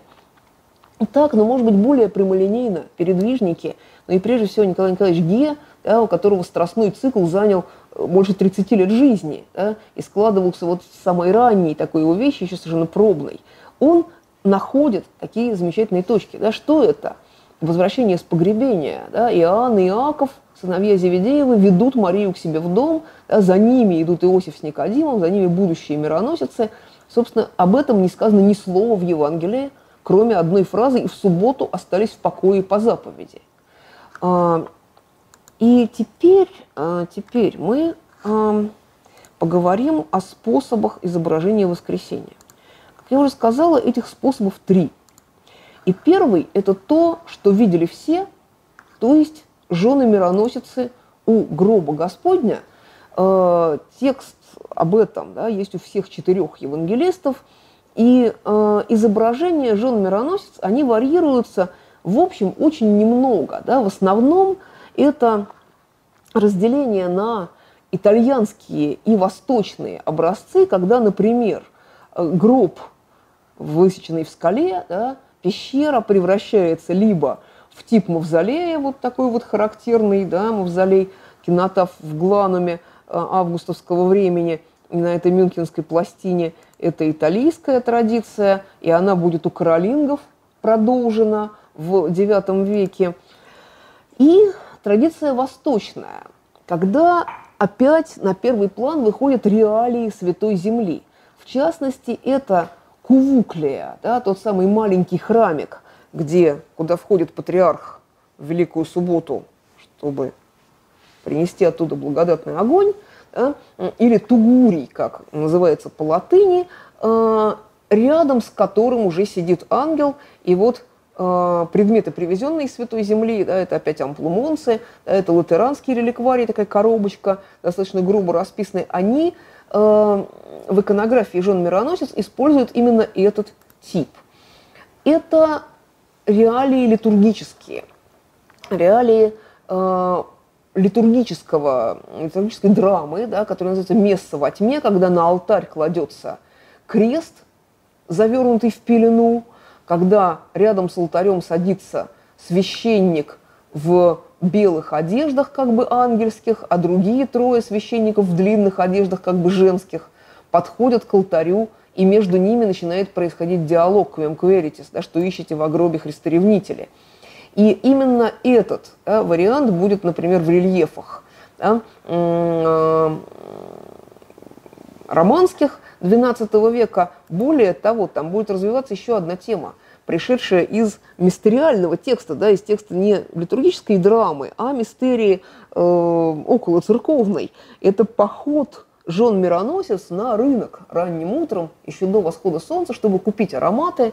И вот э, действительно есть такой достаточно ранний текст, где они друг другу говорят, несмотря на нашу скорбь, пойдем и купим лучшие благовония. И они приходят на рынок, и вот в этих двух капителях, да, одна из Модена, другая из Бакера, э, мы видим одну и ту же сцену, где она есть, кстати, и в Сен-Жиле, вот здесь, да, просто она очень повреждена протестантами. Э, один торговец молодой, а другой старый, и причем старый хочет им всучить э, дорогие и не свежие благовония, а молодой, наоборот, задешево продает благовония лучшего качества, и они воплощают Ветхий и Новый Завет. Да, естественно, они выбирают молодого. А, и а, еще одна такая странная тема, что все эти тугури и мавзолеи сменяются изображением саркофага. Да, и происходит это уже в начале XI века, да, когда ангелы сидят на саркофаге, ну и здесь, да, в 1200 году мы тоже видим то же самое. А, под влиянием а, иконографии страшного суда, да, иконографии всеобщего воскресения, то же самое происходит, например, с иконографией воскрешения Лазаря, да, когда он не выходит из э, пещеры, а появляется из саркофага именно потому, что распространяется вот эта вот общая картинка. Но и вариации здесь существуют очень небольшие. Например, да, у Джотто мы видим по Луке два мужа в белых одеждах, да, два ангела сидят на аналогичном саркофаге. А, ну и это уже совсем такая другая история, да, связанная с XIX веком и опять с попыткой изобразить то, что никто не изобразил, вестники воскресения, да, и вот у Николая Николаевича Гея, да, следующая фаза развития его э, страстного цикла, да, тогда Мария бежит сообщить апостолам, и э, наоборот, да, тот же самый, та же самая 20 глава Иоанна иллюстрируется э, мастером французским Женом Бернаном, да, когда Петр и Иоанн бегут к гробу после ее слов. Э, ну и теперь да, напоследок обратимся к тому, что видели только избранные и чего не видел никто. Сошествие в ад или анастасис – это событие, собственно, Великой Субботы, да, когда воскресение уже произошло, но Христос еще не явился никому из живых. Да? И известно оно по двум апокрифическим текстам, это прежде всего Евангелие Никодима, греческая версия, да, и акты Пилата или деяния Пилата, это латинская версия – а, где говорится о том, что когда Иисус был на кресте, и э, когда Он умер на кресте, и произошло землетрясение, и мертвые восстали из гробов, среди них были двое по имени Харин и Лентий, да, это были сыновья Симеона Богоприимца, которые рассказали о том, что было в аду. И вот там есть два момента. Да. Во-первых, это хор пророков, среди которых главный Иоанн Креститель ну вот тут, в таком так называемом раннем или нарративном типе анастасиса, сошествия в ад, мы видим прежде всего Иоанна и еще Давида с Соломоном, да, где все они говорят, это тот, о котором я сказал, да, э, идущий за мной сильнее меня, это тот, о котором я сказал, говорит Давид, да, и цитирует э, Псалтирь. Да, э, так вот, сама эта иконография Христа, попирающего сатану, да, и выводящего из гроба, как в раннем нарративном типе Адама и Еву, она восходит, ну, как в этой дафнийской мозаике, византийской, да, как в этой ситуле, э, ситуле Басилевского, да, э, литургическом ведерке для э, святой воды, к римской иконографии, когда император да, попирает врага, когда император поднимает с колен – Э, представителей завоеванного народа. И э, здесь будет фигурировать два момента. Да? Это изображение ада и попираемого сатаны. И здесь э, этот, э, эта пара, да, персонифицированная часто, сейчас увидим как, она опирается, опять же, на Евангелие Никодима, где происходит такой очень примечательный и несколько даже юмористический диалог э, ада и сатаны, конечно, иллюстрирующий знаменитую фразу, да, еще к Исаии, восходящую и постоянно читающуюся в пасхальном богослужении в слове огласительном Анна Златоуста, да, где твоя смерть и жало, где твоя аде победа, да, ад огорчился, увидев тебя доля, да, внизу, огорчился, ибо поруган был. И здесь э, сатана задолго за несколько дней да, до, воскрес... до распятия, в среду, когда Иуда предает учителя, уже говорит, будь наготове, брат мой, ад, да, и приготовься принять Иисуса. И он человек, боящийся смерти, я знаю, да, потому что он сказал, душа моя скорбит смертельно, а, а, и а, приводит разные другие, а, он спал на корме, он около жаждал в пустыне, а, ад на это очень пугается и говорит, если это тот, кто Лазаря воскресил, пожалуйста, не води его сюда, я его не удержу. Но э, сатана его успокаивает и говорит, ничего, моя сила и твоя ненасытная утроба его удержат. И вот когда он действительно спускается, тогда они начинают неистово ругаться. И ад начинает поносить сатану, называя его в том числе трехголовый и Вельзевулом. Почему трехголовый? Это, видимо, аллюзия на Цербера. Я же говорил тебе, не води его сюда, а тут начинает оправдываться. Да я же э, считал, что он просто человек, да, которому, и вот когда он на кресте Э, закричал, Господи, для чего ты меня оставил, а он вот так, э, и вот тут а, адовые врата окончательно разрушаются, да, и входит царь славы. И эти врата ада, да, они могут изображаться двумя способами. Вот мы видим две миниатюры XII века, где в одном случае это львиная пасть, а в другом случае как бы глотка морского чудовища. Да? И глотка морского чудовища, она в данном случае лидирует, особенно на континенте, потому что это тот самый Левиафан, который описан в книге Иова. Да, «Можешь ли ты удою вытащить Левиафана?» – говорит Господь Иову. И когда Григорий Великий комментирует книгу Иова, и вот эта моралия Григория Великого, это стало быть конец VI века, да, она становится прологом к латинскому, э, к латинской вульгате, да, к латинскому переводу всего Писания, сделанному э, Иеронимом, но вот прологи там иногда позже добавлялись. Так вот, Левиафан, как мы видим снова в Хортус Делицару, да, это чудовище, плавающее в житейском море, то есть сатана, и тот, кто может выловить Левиафана, в отличие от Иова, ловец Левиафана – это Христос. И его леска, его удилище, его земное родство, наживка – его человеческая природа. А крючок, которым он протыкает челюстью чудовища, это его природа божественная. И понятно, что Григорий очень хорошо знает Евангелие Никодима да, о том, что ад и сатана принимают Христа за обычного человека и пытаются его удержать. И вот в этой миниатюре из Хортус Дельцарум наглядно показано, кто есть ловец Левиафана, да, Христос как рыбак, да, э, который способен его уловить. Но вот в Англии глотка морского чудовища сменяется львиной пастью как таким более универсальным, именно на Британских островах осмысленным вариантом, э, который в Риме, в общем, был в чистом виде декоративен, а вот в памятниках XI века мы увидим, что это именно э, львиная пасть, э, это ад, а тут же связанный сатана, который, опять же, перестает быть, как в византийских памятниках, каким-то подобием греческого Аида, да, Гадеса, таким старцем с непорядком в прическе, да, превращается просто в бесовское существо, связанное, тоже английское, псалтирь, э, Сантолбанская.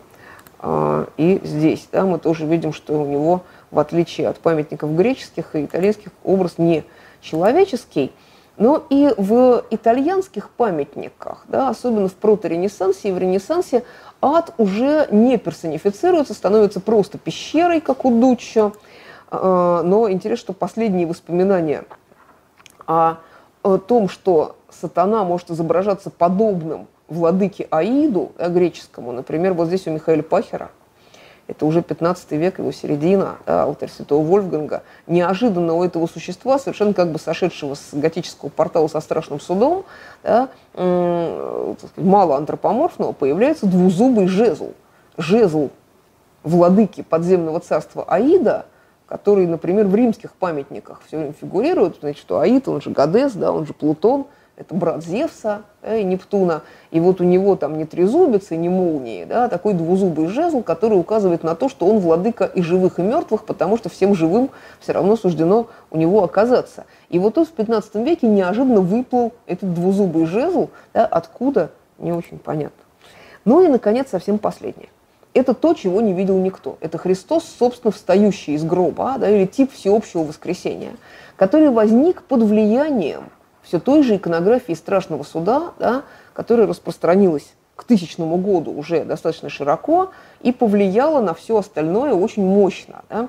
И вот, в частности, да, у нас э, один, ну, одна из ранних таких вещей, да, где Христос выходит из гроба, это буржский витраж – и причем то, что здесь ангелы с кадильницей и со свечой, да, указывает на то, что это литургический образ, когда во время мессы потемок, да, это мессы в темноте, э, крест разворачивают, зажигают свечу пасхальную, да, которая символизирует воскресшего Христа в зажженном виде, а в э, потушенном виде мертвого Христа в гробе, и ставят свечу на алтарь. Да, э, и такой тип Христа, выходящего из гроба, он уже в XI веке существует, э, ну, правда, вот только в таких маргинальных вариантах, как в этом Атоновском Евангелии. Он пережил некоторые трансформации, да, в том числе вот эту вот монументализацию в итальянской живописи, о чем можно отдельно говорить, да, когда Кастанья и Пердо Франческо да, показывают Христа э, в таком атлетическом образе, да, антикизирующем, э, ставящем ногу на край саркофага, ну и дальше развивается тема да, и рассветная, и наступающей весны, да, когда у Пьера с одной стороны зимний пейзаж, а с другой стороны холмы Умбрии, как бы уже так, запятнанные темной зеленью, а, и он в одеждах цвета зари, но, кстати, это не Пьера придумал, а в его родном городе, в Борго-Сан-Сепулькро, до сих пор в соборе стоит э, алтарный образ XIV века, на сто лет пораньше его фрески, где Христос в розовых одеждах. Да, вообще Пьер Делла Франческо, он замечателен тем, что он всегда такие самые условные средневековые вещи превращает в абсолютную реальность. А, ну и совсем последнее, да, наконец, это то, что Э, в э, раннем XVI веке, да, особенно после контрреформации, две вещи меняются. Ну, во-первых, Христос может изображаться стоящим на закрытом гробе, да, потому что распространяется в целом ряде проповедей и далее там, в постановлениях Триденского собора идет речь о том, что камень-то отвален только для людей, да, и что воскресению камень не был помехой. Но вторая и такая довольно анекдотическая вещь, да, что Триденский собор предписывает ни в коем случае не изображать стражников спящими. И пусть они либо в страхе разбегаются, либо уже как-то совершенно очевидно лежат без чувств, они спят с замечательным резоном, да, чтобы никто э, не мог поставить под сомнение достоинство римского солдата да, чтобы римская армия ни в коем случае не потерпела никакого урона, что они никогда не спят на посту. Да, и даже эти, в общем, выполняющие такую нехорошую роль, да, и они на посту все-таки не спали. Ну, как вот у Рубенса, да, из, в его одном из алтарных образов из Антверпенского собора, мы именно это и видим. Ну и, наконец, да, уже совсем в назывном порядке несколько прообразов воскресения. Иона, выходящий из чрева кита, самоочевидный, да, два раза изображенный Самсон, Самсон, э, раздирающий пасть льву, и Самсон, несущий на себе ворота города Газы, да, в обоих случаях и ворота, и львиная пасть, это, конечно, образ ада, да, как в Остернойбургском алтаре мы видим. Вот опять в Библии бедных, да, дважды. Это так. Это Давид с Голиафом, понятно, да, опять же, да, Христос, сокрушающий сатану. Это Иосиф, выходящий из колодца, как в этой морализованной Библии, где вот медальон главный, это комментарий, да, так как Иосифа братья выводят из колодца, так отец выводит сына из гроба. Э, три отрока в пищи огненной, да, в шпалере из шестье, тоже из Библии бедных образ. Да. Эм, и, наконец, образы с животными это лев и пеликан. Но воскресающий лев встречает нас еще в Клостернойбургском алтаре, да, вот пророчество Иакова о его сыне, да, благословенном патриархе Иуде, молодой лев Иуда с добычи сын мой подымается, преклонился он лег, как лев и как львица, кто подымет его. И лев, как образ воскресения, связан с представлениями сначала э, еще Александрийского физиолога, да, еще раннехристианскими, а потом бестиария – о том, что львята рождаются мертвыми и на третий день оживают от рычания и дыхания льва отца. И надо сказать, что эти представления, они держались в Европе очень долго, да, в частности, еще вот э, в своей такой давней замечательной книге э, о религиозности 12-13 века э, Лев Платонович Корсавин приводит такой замечательный пример из одной из флорентийских хроник, писанный уже где-то в конце 13 или даже начале 14 века, в которой сказано, вот в бестиарии написано, что львята родятся мертвыми. Однако же во флорентийском зверинце вчера родился живой львенок. Означает ли это, что в бестиарии написано неправда? Совсем нет. Это означает, что Господь особо благоволит Флоренции. А, и но вот этот образ восстающего льва, да, он же используется и в апокалипсисе. Вот лев от колена Иудина, да, называется Христос. Ну и пеликан, да, это тоже образ понятный, да, э, и тоже из бестиария происходящий. Пеликан, который по одной версии может кормить детенышей да, своим телом э, и кровью, а по другой версии он их воскрешает своей кровью. И вот мы видим в буржском витраже да, Иону из чрева кита, да, воскрешение санамского отрока, львен, э, э львенка, оживляемого львом, да, и Давида, который указывает на пеликана, оживляющего птенцов. Слова Давида «Я уподобился пеликану в пустыне». Ну, вот такой примерный круг да, образов воскресения. Ну, вот на этом мы, наверное, закончим. Я и так злоупотребила вниманием слушателей. Всем спасибо.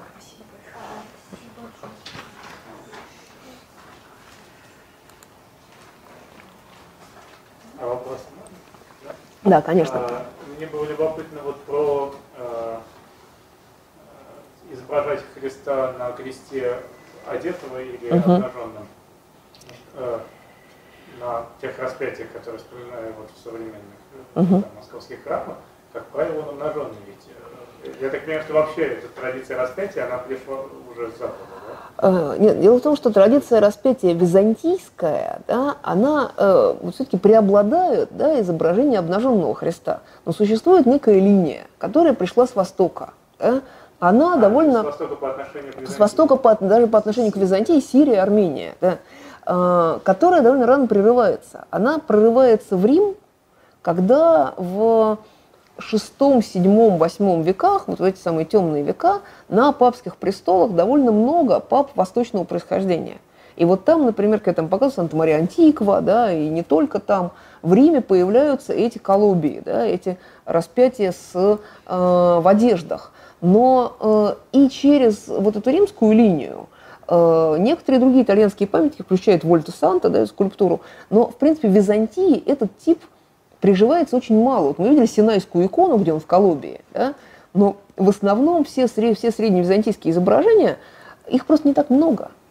Дело в том, что в византийском мире, да, как и в древнерусском, распятие как самостоятельный образ фактически не используется. Да, только ну, на престольный крест может быть. Но в остальном это вот то, те 12 праздников, которые ставятся на темплон, да, из которых потом складывается праздничный ряд иконостаса, то есть самостоятельного почитания именно большого изображения распятия, кроме креста, который там ставится, э, кладется на аналой, да, э, его по сути нет. И, конечно, в новое время да, к нам приходит западная традиция, ну, академическая, да, которая основана, конечно, там, на Тициане, на, э, на академических образцах, которые, по сути, итальянские. да. Итальянские, возрожденческие. Там, да. Поэтому, конечно, ну и потом, знаете, жи- в живописи там, 18-19 века вот все эти средневековые условности, они, как правило, уходят. Э, Это отдельная тема, очень интересная. А вот как изображать чудесное, там, грубо говоря, передвижникам. Да? Академистам просто таких тем не давали. Да? Там, например, искушение в пустыне. А когда Репин берется за искушение в пустыне, у него получается чистая оперетка. Да? Там такой Мефистофель. Да? Э, И, а вот Крамской находит вы- выход из этого и просто искушение в пустыне без всякого дьявола да, в виде раздумья изображает. Э, И э, помимо вот этой линии такой более конструктивной, да, существует Конечно, просто такая прямолинейная академическая линия, где берутся модели, да, итальянские прежде всего, которые будут не раньше, чем там, Рафаэль, да, и используются эти образы. Уже от средневековых очень дистанцированы. Получается такое распятие, которое иногда можно встретить иконописное как бы в древнерусском стиле, это уже позднейшая стилизация 20 века. А, Ну, нет, я бы не сказала, в древнерусском стиле, но, собственно, есть распятие на древнерусских иконах. Да. Э, Скорее, это, не, это стилизация а, иконы XVI века. Ну, вот, например, там, не знаю, есть Дионисиевское распятие, да, которое просто часть цикла праздников. да.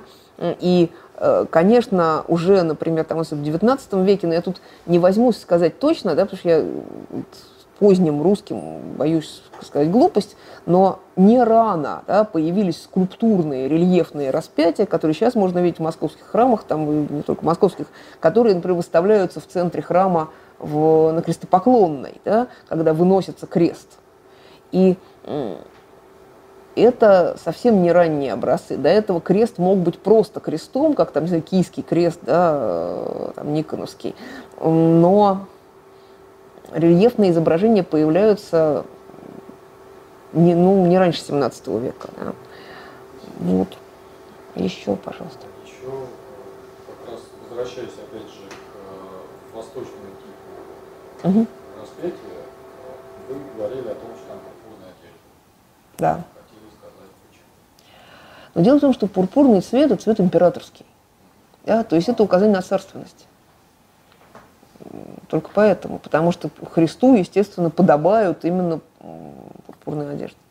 И он отчетливо императорский, да, для глаза человека там 6, 7, 8 века это очевидно царственная природа, да, ну, понятно, что там дорогой краситель, да, и, ну, если начиная с Рима, да, если вообще углубляться в эту тему, то красный цвет, он первоначально в Риме цвет триумфатора, да, и вот когда там первые триумфы происходят, то эти красные одежды, они берутся на прокат у жреца у Фламина, да, у главного жреца Юпитера, и только Август их присваивает. И это цвет триумфа. Да. Август как бы совмещает там, да, функцию верховного понтифика и э, принципса, да, и он просто забирает у этого самого жреца Юпитера его пурпурные одежды и начинает ими владеть. А Цезарь еще их на прокат брал для Гальского триумфа. Ну и потом из Рима просто вот это, э, почему там вот Константин Багрянародный, да, почему парфиром, багряным камнем отделана та зала в Константинопольском дворце, где э, рожает императрица, да, где появляется на свет наследник. Он рождается уже в пурпуре. Лекция проведена и записана по заказу православного мультимедийного портала «Предание.ру». Лекции, выступления, фильмы, аудиокниги и книги для чтения на электронных устройствах в свободном доступе для всех. Заходите. Предание.ру